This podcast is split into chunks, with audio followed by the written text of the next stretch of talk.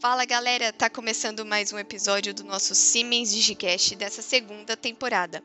Eu sou a Larissa Nunes e estou aqui com meu colega Lucas Nevado. Fala aí, Lucas. Fala pessoal, tudo certo? Lari, satisfação mais uma vez estar aqui com você, tudo bem? Tudo certo. Bom, Nevado, nesse episódio específico nós falamos sobre a indústria de energia e óleo e gás, tema que é muito importante no Brasil. É, essa indústria, né, Lari, é importantíssima para o Brasil, assim como você comentou. A gente vê aí grandes empresas, até uma dependência, né, do nosso país desse tipo de mercado, né, como só para citar, né, Petrobras. Mas sem dúvida nenhuma, a gente não poderia fazer um podcast, gravar, sem pessoas que conheçam e tenham bastante embasamento e influência nesse mercado. Então conta pra gente aí, quem que a gente chamou para esse podcast?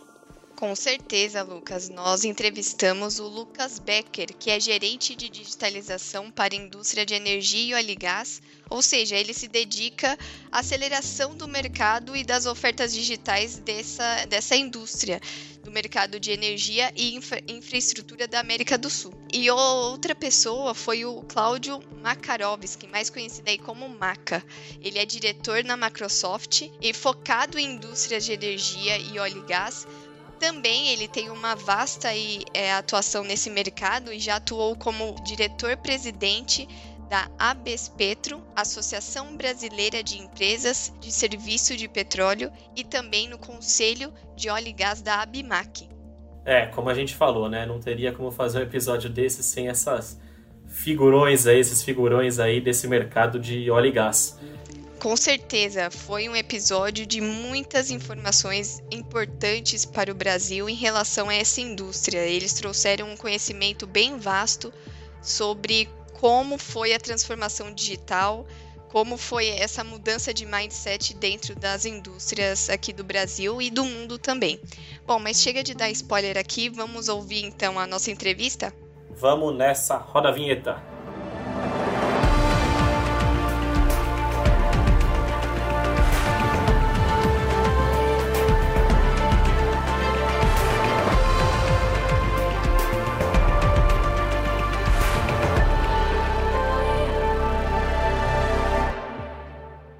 Lucas Becker e Cláudio Makarovski, mais conhecido como Maca, sejam muito bem-vindos ao nosso Siemens Digicast. É um prazer em tê-los aqui. Bom, falando um pouco sobre o nosso tema de hoje, digitalização na indústria de óleo e gás, é uma indústria que sempre teve um peso muito grande no Brasil. Atualmente, cada vez mais estamos investindo na transformação digital dessa indústria. Vendo esse cenário, quais são os potenciais desafios que a indústria de óleo e gás podem ter e como eles podem ser superados. Ah, deixa eu dar só um, uma palhinha e depois a gente abre para o Maca complementar e colocar com chave de ouro. Bom, uh, os principais desafios que a gente vê hoje né, na, na, na, indústria de óleo gás eles são é, é, a própria sobrevivência da indústria em si. Né? Petróleo está num grande dilema pelo mundo, né? a gente está em busca de combustíveis cada vez mais limpos. A gente também está num, numa crise nunca antivista do setor, em termos de instabilidade de preços e um preço baixo que dificulta a operação. Então, as grandes operadoras elas estão buscando mudar o seu modelo de negócios. E a digitalização ela vem justamente para isso, para ser uma ferramenta na mudança do modelo de negócios desses tipos de companhia. Uma ferramenta que possibilita que a gente centralize as informações, tome decisões melhores e pense de uma forma disruptiva, né? que a gente sai do modelo baseado simplesmente na venda do combustível pelo combustível e começa a passar a vender energia, por assim dizer, ou trabalhar inclusive até com é, trabalhando na ponta com a transformação da energia direto é, do petróleo voltada para as termoelétricas, algo nesse sentido, né? Eu passo até para o Marco para ele dar uma complementada. Legal, obrigado, Lucas. É, é, incrível, né? Mas a indústria de petróleo ela é considerada a que mais dados gera depois da indústria de bens de consumo. A indústria de bens de consumo, que é aquela que você consulta uma compra e esquece ela no carrinho, e aí uns 300 né, vêm te convidar a relembrar que você esqueceu uma compra no carrinho, ou seja, querem converter aquilo num negócio. A indústria de petróleo começa com a sísmica lá no offshore, que é um grande gerador de dados. E por muito tempo, por ser essa indústria altamente conservadora, eles não gostam disso, hein? Eles se dizem tradicionais. Por quê? É de capital intensivo e alto risco. Então eles sempre guardaram seus dados de uma forma assim, a sete chaves. E de repente, perceberam que com as novas ferramentas de digitalização, principalmente com a queda do valor da banda de acesso, com processamento em nuvem, é, com o custo é, caindo exponencialmente, lei de Moore e lei de Metcalfe, né? Permitiram que dados que estavam guardados há muitos anos fossem é, tratados. Então nós criamos é, enormes data lakes e as ferramentas de Big Data Analytics sendo colocadas à prova. Com isso eles viram o valor do dado. E ao mesmo tempo, pegando o gancho que o Lucas mencionou, as indústrias de petróleo estão sendo obrigadas a se transformar em indústrias de energia. Então, se você olhar, nenhuma empresa mais grande de petróleo se diz uma IOC, International Oil Company, sim uma IAC, International Energy Company. Pode olhar, BP já não se chama mais British Petroleum, chama-se BP Energy. A Statoil virou Equinor, ah, e tem o maior parque de fotovoltaica no Brasil hoje e fora da Europa. A própria Siemens na Europa está usando o Power2X para ajudar o pessoal da Equinor a fazer geração é, durante a noite com hidrogênio para tirar a intermitência da eólica e fotovoltaica, a eólica offshore, ou seja, está todo mundo se movimentando. E, por incrível que pareça, a nossa grande operadora brasileira está indo no caminho contrário. Ela não está apostando em renováveis, ela continua focando na exploração e produção do offshore, principalmente no campo de Búzios, onde eles conseguiram bater um recorde de produção de 65 mil barris no único posto, e um petróleo que paga 3 dólares quase acima do valor do Brent, exportando um milhão e meio de barris por dia para a China. Olha que zona de conforto. Então, aí existe uma coisa chamada tomada de decisão. Alguém que está pensando no futuro de 50 anos e alguém que está montando uma estratégia para privatizar uma empresa daqui a dois anos, quando vence, quando termina, né, um governo que está aí hoje eh, no, no poder. Então, a gente tem que pensar do lado estratégico. E a melhor forma de tomar decisões estratégicas é com base em dados. Né? Ninguém toma decisão simplesmente pelo achismo porque é muito dinheiro envolvido, é muito risco envolvido, é riscos ambientais, é riscos geopolíticos. Então, nada melhor do que a ferramenta digital para isso. E quem nos ajudou com isso foi o Covid. Por quê? A própria grande operadora brasileira, que eu não posso citar o nome, em outubro de 2019, ela tinha zero bytes na nuvem, tá? por uma questão de conservadorismo. Aí foram até o Planalto do Planalto, pediram autorização e, de repente, colocaram quase tudo na nuvem. E foi o que salvou essa empresa, porque é, em março de 2019, 2020, perdão, ela foi obrigada a colocar no final de semana 47 mil funcionários remotos. E se não fosse processamento em nuvem, Modern Workplace, VPNs, ferramentas da digitalização, ela simplesmente teria que ter fechado as portas, teria um desabastecimento e uma crise enorme no país.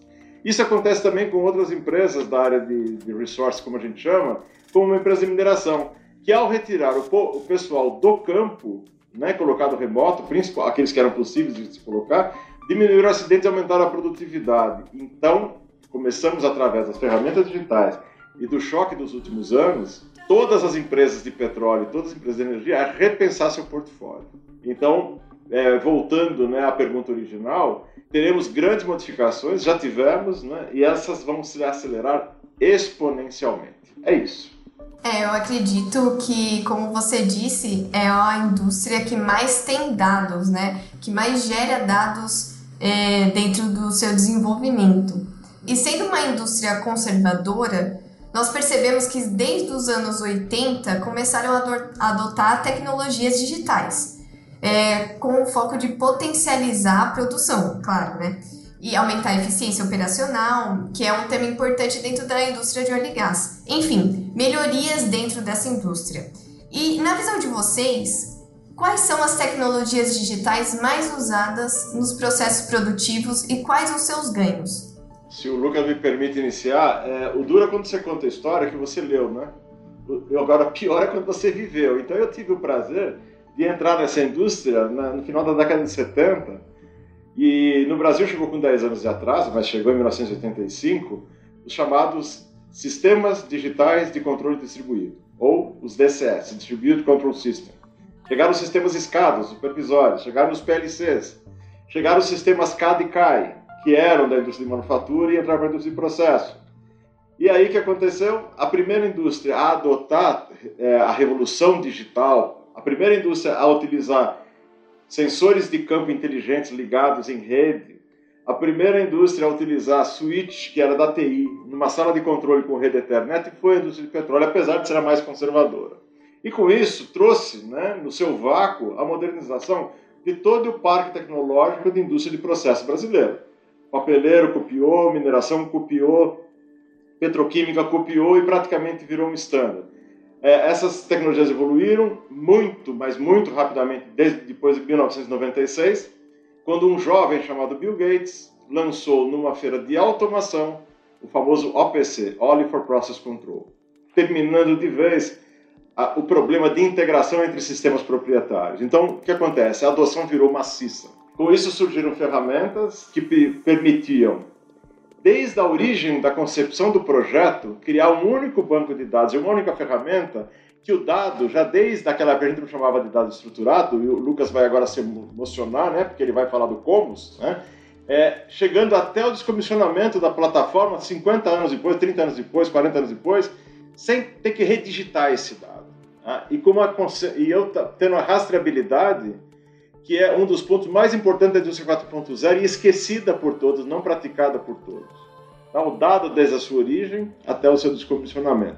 Então, é uma empresa conservadora, ela é tradicional, mas ela também é de vanguarda. E por que de vanguarda? Porque ou adota ou sucumbe. A partir do momento que você quebra monopólios, que você pode permitir, por exemplo, o pessoal está reclamando do preço do diesel. Você tem liberdade total de importar diesel de onde você quiser, da Rússia, inclusive, a um preço muito barato. A qualidade eu não sei, né? Mas está lá disponível. Então, a hora que você quebra monopólios, que você tem uma concorrência é, de empresas iguais com padrões de tecnologia diferentes, aí a adoção ganha, ganha velocidade. Certo, Lu?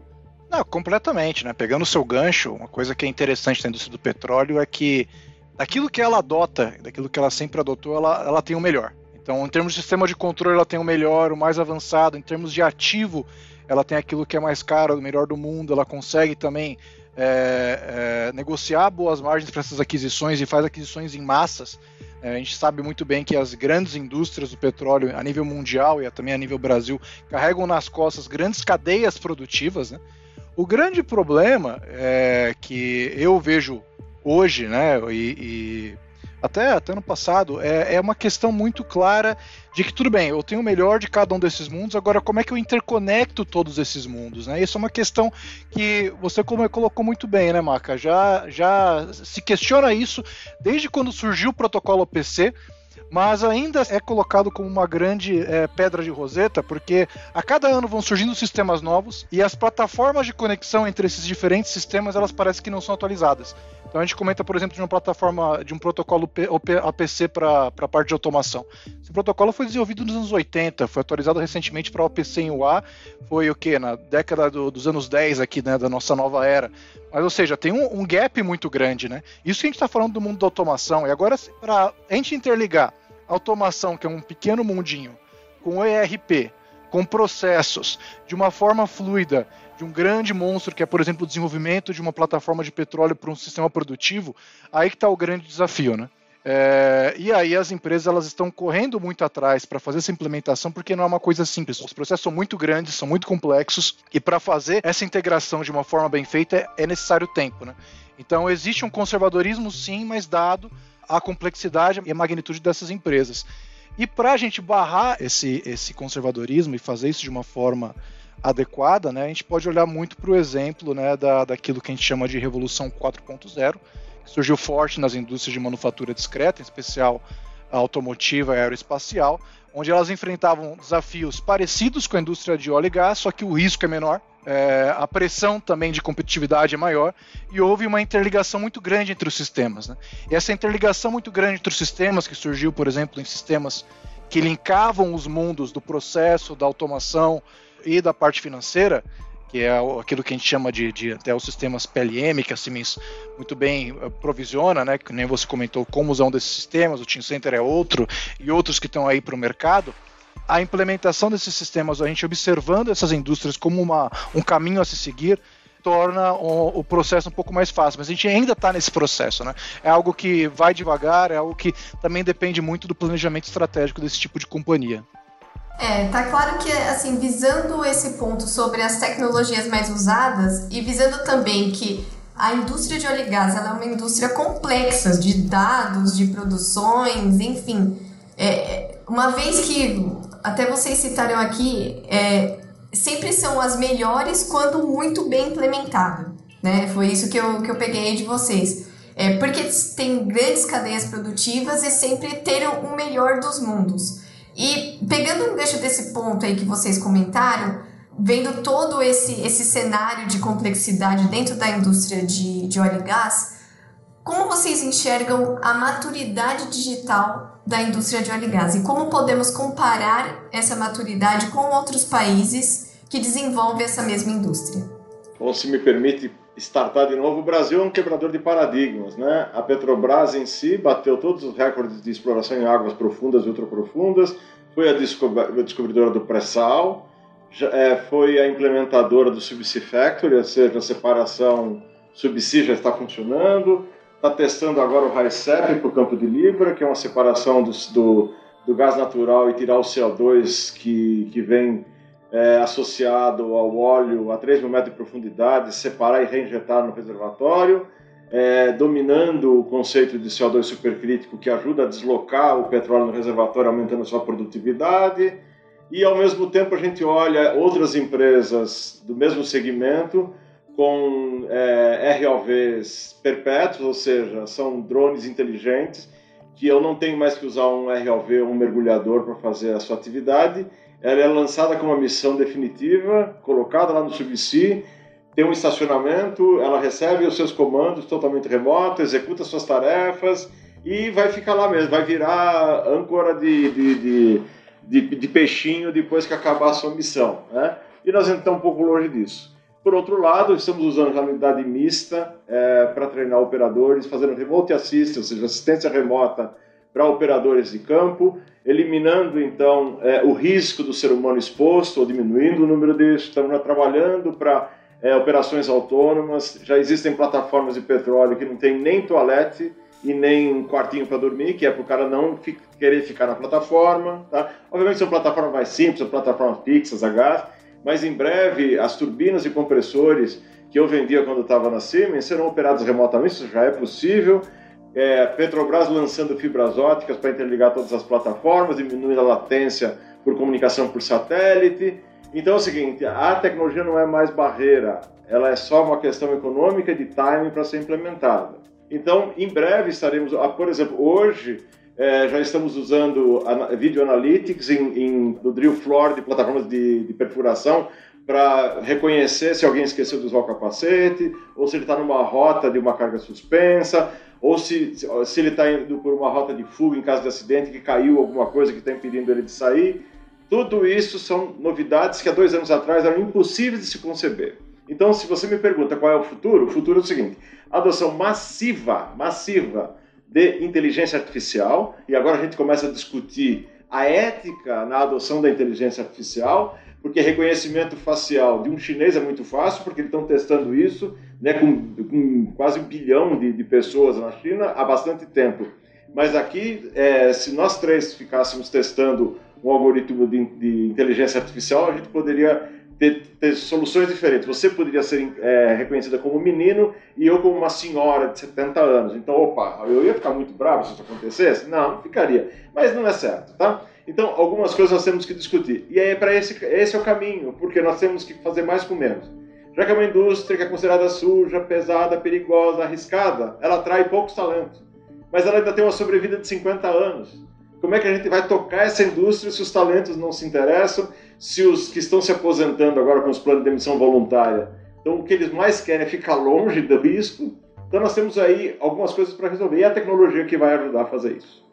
Olha, é, é curioso, né? Porque é, o, o, que o Maca falou é verdade. A gente tem excelentes tecnologias na, nas grandes operadoras. Em termos de Petrobras, nós quebramos recordes é, ano após ano em diversas áreas do ponto de vista de desenvolvimento tecnológico. Mas se você olha em termos de quadrantes né, das, da, da, da McKinsey, das grandes consultorias, elas sempre colocam a indústria de óleo e gás como uh, na lanterna do ponto de vista de digitalização. Né? E, e por quê? Né? Se pô, a gente tem tanta tecnologia, o que está faltando? É que a, a grande verdade é que volta até na minha fala anterior. A, a dificuldade que a gente vê é que a, cada área tem a sua tecnologia, tem a sua tecnologia muito bem desenvolvida, só que elas não se conversam necessariamente, muitas vezes tem grandes overlaps, né? Você tem uma falta de uma, de uma diretriz do ponto de vista global, de olhar a companhia como um todo e fazer um processo de ponta a ponta que funcione de uma forma fluida de uma maneira tal que, mesmo com toda a tecnologia que a gente tem, a gente depende ainda muito do papel para tudo. Né? Dentro, por exemplo, se a gente pega um exemplo da Petrobras, mas outras petroleiras também são do mesmo, do mesmo estilo. Né?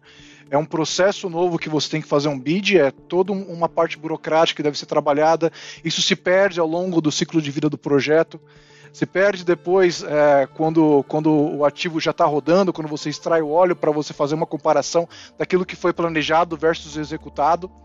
Né? Então, é, essa falta de, de, de integração entre os dados, entre uma ferramenta e outra, é que acaba colocando a empresa num, num ponto de vista de maturidade bastante baixa. Como é que a gente pode fazer para reverter esse tipo de, de situação? Bom, as grandes as grandes companhias de petróleo do mundo já estão dando é, um sinal, elas estão mudando essa maturidade não porque é bonito, mas porque é necessário a, a, indústria é uma indústria não só de uma questão suja, mas porque o petróleo ele está se esgotando por si só. É preciso ampliar o mercado, é preciso olhar para ativos que não são simplesmente o barril. Por exemplo, hoje o barril está em alta, mas amanhã ele está em baixa, mas o preço da energia está em alta. Então eu vou me tornar uma empresa de energia, por assim dizer. E para fazer isso eu utilizo a digitalização. Para utilizar a digitalização, eu tenho que ter uma visão estratégica, então para isso eu tenho que mover o meu departamento de IT, tenho que fazer uma consultoria ponta a ponta, tenho que olhar de, uma, de um planejamento estratégico assim a, a, a, companhia como um todo. Acredito que a Petrobras ela está indo por um caminho interessante do ponto de vista de é, repaginar o seu time de IT, contratando até é, o seu novo CIO, né, o Nicolas Simone, que vem de uma outra área, né, de uma área de bens de consumo que, que, também são tanto bens de bens de consumo quanto a parte bancária, que são indústrias que têm uma flexibilidade do ponto de vista de integração de processos. Então, quando essas integrações de processos estiverem claras e com a tecnologia que a, que a indústria do petróleo ela já possui, aí não vai ter para ninguém. Então, vai ser uma grande virada em V realmente, né? De sair da, daquele baixo nível de maturidade para um primeiro nível, né? E até na questão de atração de talentos, né? Porque uma coisa é você falar, eu estou atuando numa empresa petroleira que suja o mundo, outra, eu estou trabalhando na maior empresa de energia do meu país. Então, todo esse repaginamento, todo esse, esse rebranding, essa nova visão que você traz e a digitalização é um caminho, ela, ela muda, né? Então, é, é, acho que fica aí a questão do futuro para nossa indústria. Lucas e Naka, muito obrigada pela participação de vocês. Foi muito interessante a visão que vocês trouxeram sobre a indústria de óleo e gás. E temos um longo caminho ainda para percorrer com essa indústria. Acredito que o Brasil tá, tem essa visão agora mais do que nunca com os anos que, que passaram. E para finalizar, eu quero que vocês completem a seguinte frase: digitalização é? O futuro, sem dúvida. Você que pertence à classe VUCA, volátil, incerta, é complexa e ambígua, sabe que ou você surfa a onda ou você toma caldo. Então, por favor, surfe a onda. Lucas, digitalização é? Ele roubou a, a palavra. eu vou, vou, vou, mudar. Eu vou falar. Digitalização é, é uma ferramenta. Digitalização é uma ferramenta. E, e, completo, porque é uma ferramenta nova, é ferramenta do momento. Se você não aplica essa ferramenta, é que nem, ah, não, vou continuar construindo a minha plataforma planejando em papel. Cara, não tem como tem como. Você tem que conversar com o teu fornecedor chinês, com a tua cadeia lá da Europa, trazer os melhores engenheiros. Você tem que utilizar o e-mail, você tem que usar coisa mais básica. Isso eu estou falando do passado. E essas novas tecnologias que estão vindo de digitalização do ponto de vista de conexão de dados e simulação é isso. É, então você não pode simplesmente deixar de lado. Mas amanhã depois vão vir outras ferramentas. O futuro ele é, ele é que nem o Maca muito bem colocou, o VUCA. E, e, e, as coisas se reinventam. Então, é, agora quando a gente está gravando esse podcast, digitalização com certeza é a transformação, é o futuro. Mais uma vez, muito obrigada. Pessoal, fiquem ligados no próximos episódios. Até mais.